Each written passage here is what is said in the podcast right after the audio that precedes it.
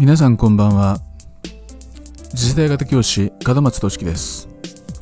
門松俊樹はハンドルネームです。次世代型教師が教育を変える。今回は第42回。空白の3年間。このテーマでお話しします。では早速いきましょう。この記事は2019年11月25日に書いたものです。現任校に勤務してあと4ヶ月ほどで3年が経とうとしています。この間私はほとんど仕事らしい仕事をしていません。理由ははっきりしていて担任を務めなかったからです。仕事にどれだけ打ち込んだのかという観点で見ればこの期間は空白の3年間と言えるのかもしれません。確かに私は何かに情熱を注いだわけでもなく学校の変革に寄与したわけでもなく生徒から高い指示を受けるような授業を行ったわけでもありません。現任校では担任を務めるかどうかが公務全体に入れ込む度合いを決める鍵になっています。よって担任をしていない私は入れ込む対象を持っていませんでした。現任校における担任指名のルールは私が推察したところ着任順年齢順だったようです。もちろんどこの学校でもそうだというわけではありません。たまたま当時の校長の考えがそうだったということです。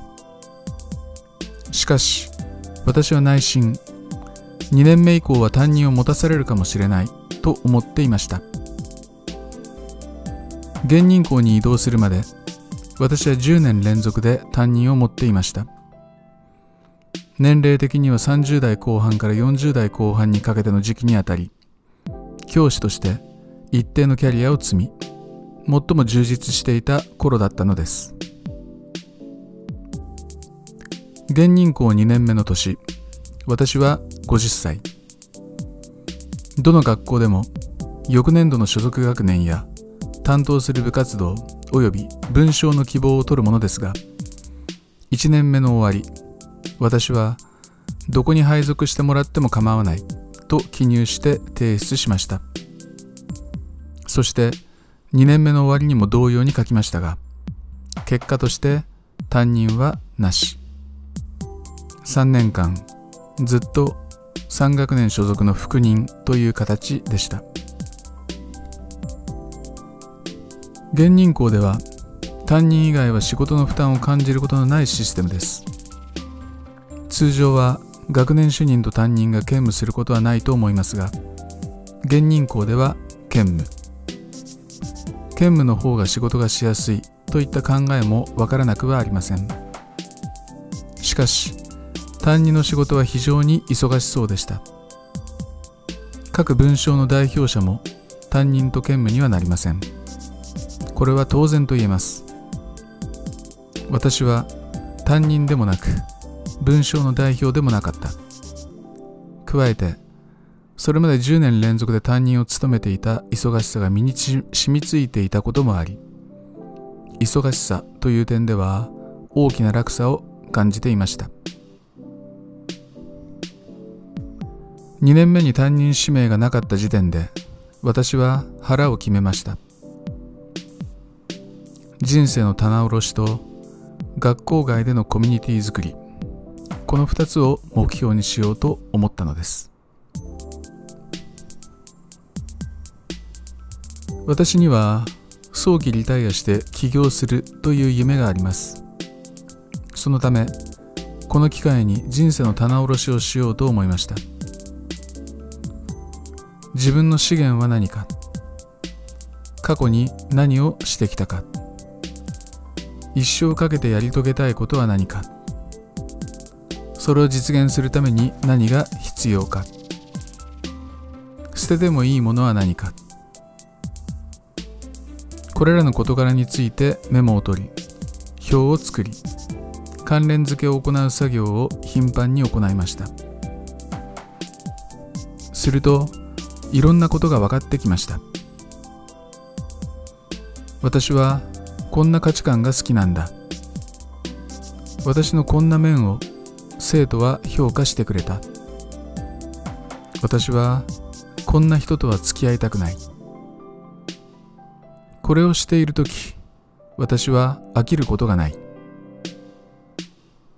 私には時間がない。最後の点は分かっていたことですがつくづくかみしめなければならないことです。私の年齢では大きなチャレンジをするには相当の準備と実行力が必要です。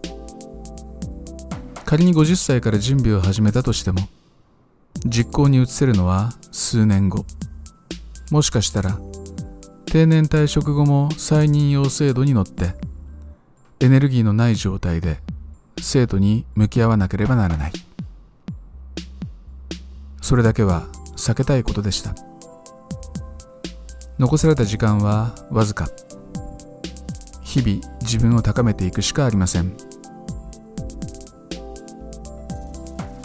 もう一つは学校外にコミュニティを作ることです。私は48歳の時に7つの習慣という世界的な自己啓発ビジネス書籍の個人向け実践会ファシリテーターの資格を取得していました。7つの習慣で謳われている原理原則は私の価値観と非常に近く多くの人に支持共感される考え方であると確信していたため市内のコミュニティセンター等の場所を借りてセミナーを開催しました。ただいわゆる集客について完全に素人だった私は人を集めることができずセミナー開催は頓挫していました。しかしご縁があり49歳の時はたった一人を対象に50歳の時はその一人を含めた2人を対象に1年で12回2年で計24回のセミナーを開催するに至りました。嬉しいことにその2人との関係は今でも続いています。たまに会って互いの人生の進捗状況を報告し合っているのですが同じ志の仲間と本質的な事柄について語り合うのは私にとって非常に価値が高いことなのでやはり仕事以外の場で利害関係のない人たちと意見交換することは大切なことだと思っています。さらに私は手を広げました。48歳で7つの習慣実践会ファシリテーターの資格を取得した際にこの流れでもう一つ資格を取ろうと考えました。それが交渉アナリストという資格でした。7つの習慣は理念の高さもさることながら同時に現実的な面も併せ持っていて単なる空論で終わらない楽しさがあったのですがファシリテーションを続ける過程でさらに実践的な力を与えることはできないだろうかと考えるようになりました。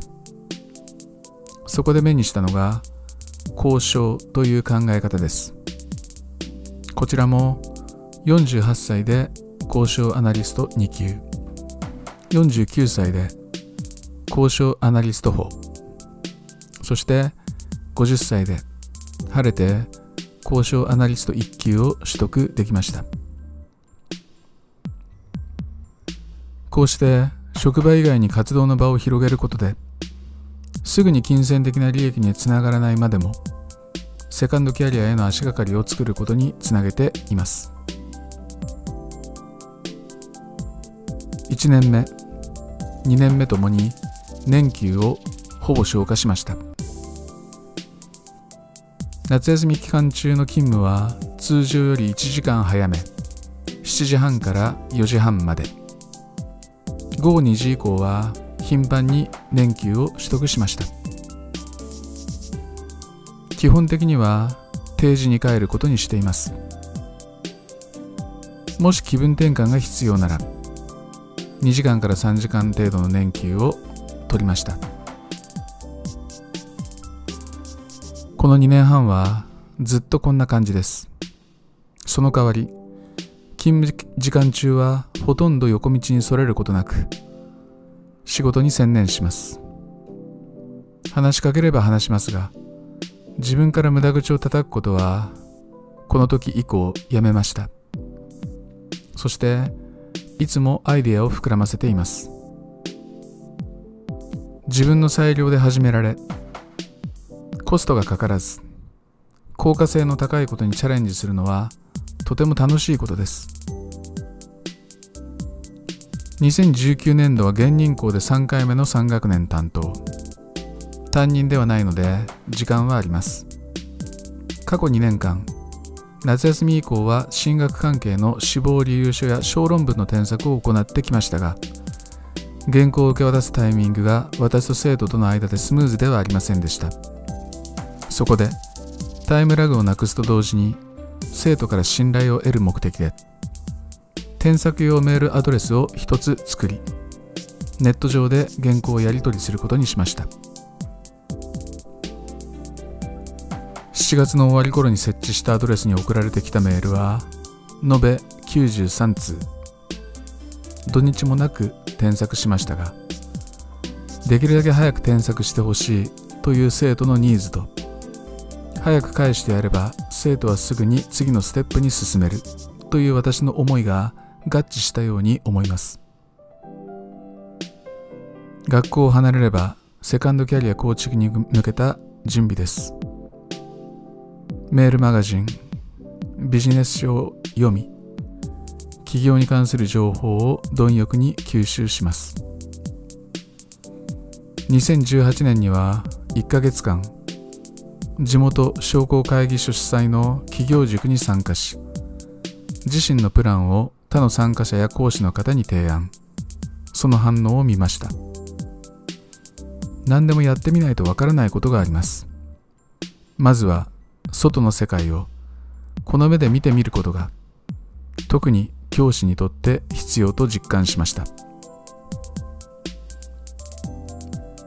人間は意味を見いだす生き物と言われています。ご多分に漏れず私もこの3年間が自身にとってどんな意味があったのかこのことについて問い直しました。以前の私ならきっとこう答えたと思います。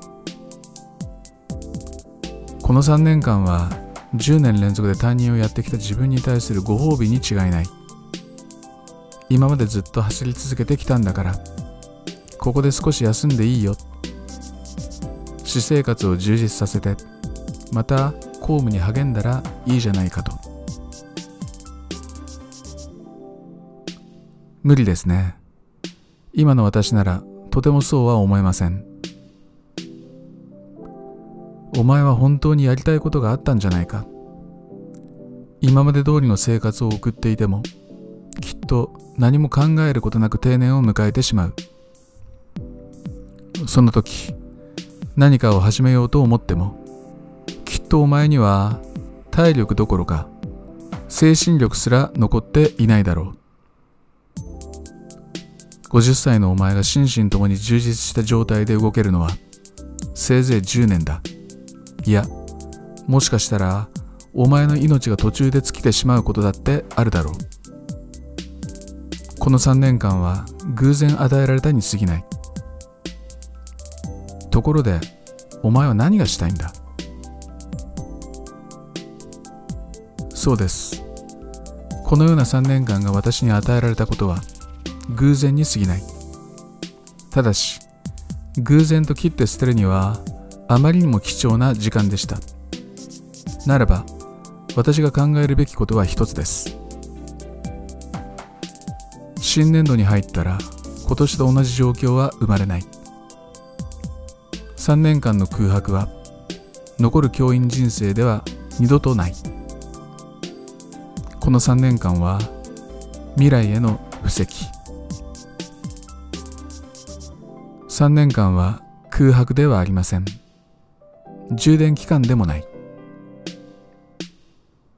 自分の残り時間を自覚し未来に向けて貴重な投資をしたりチャレンジしたりする機会でした。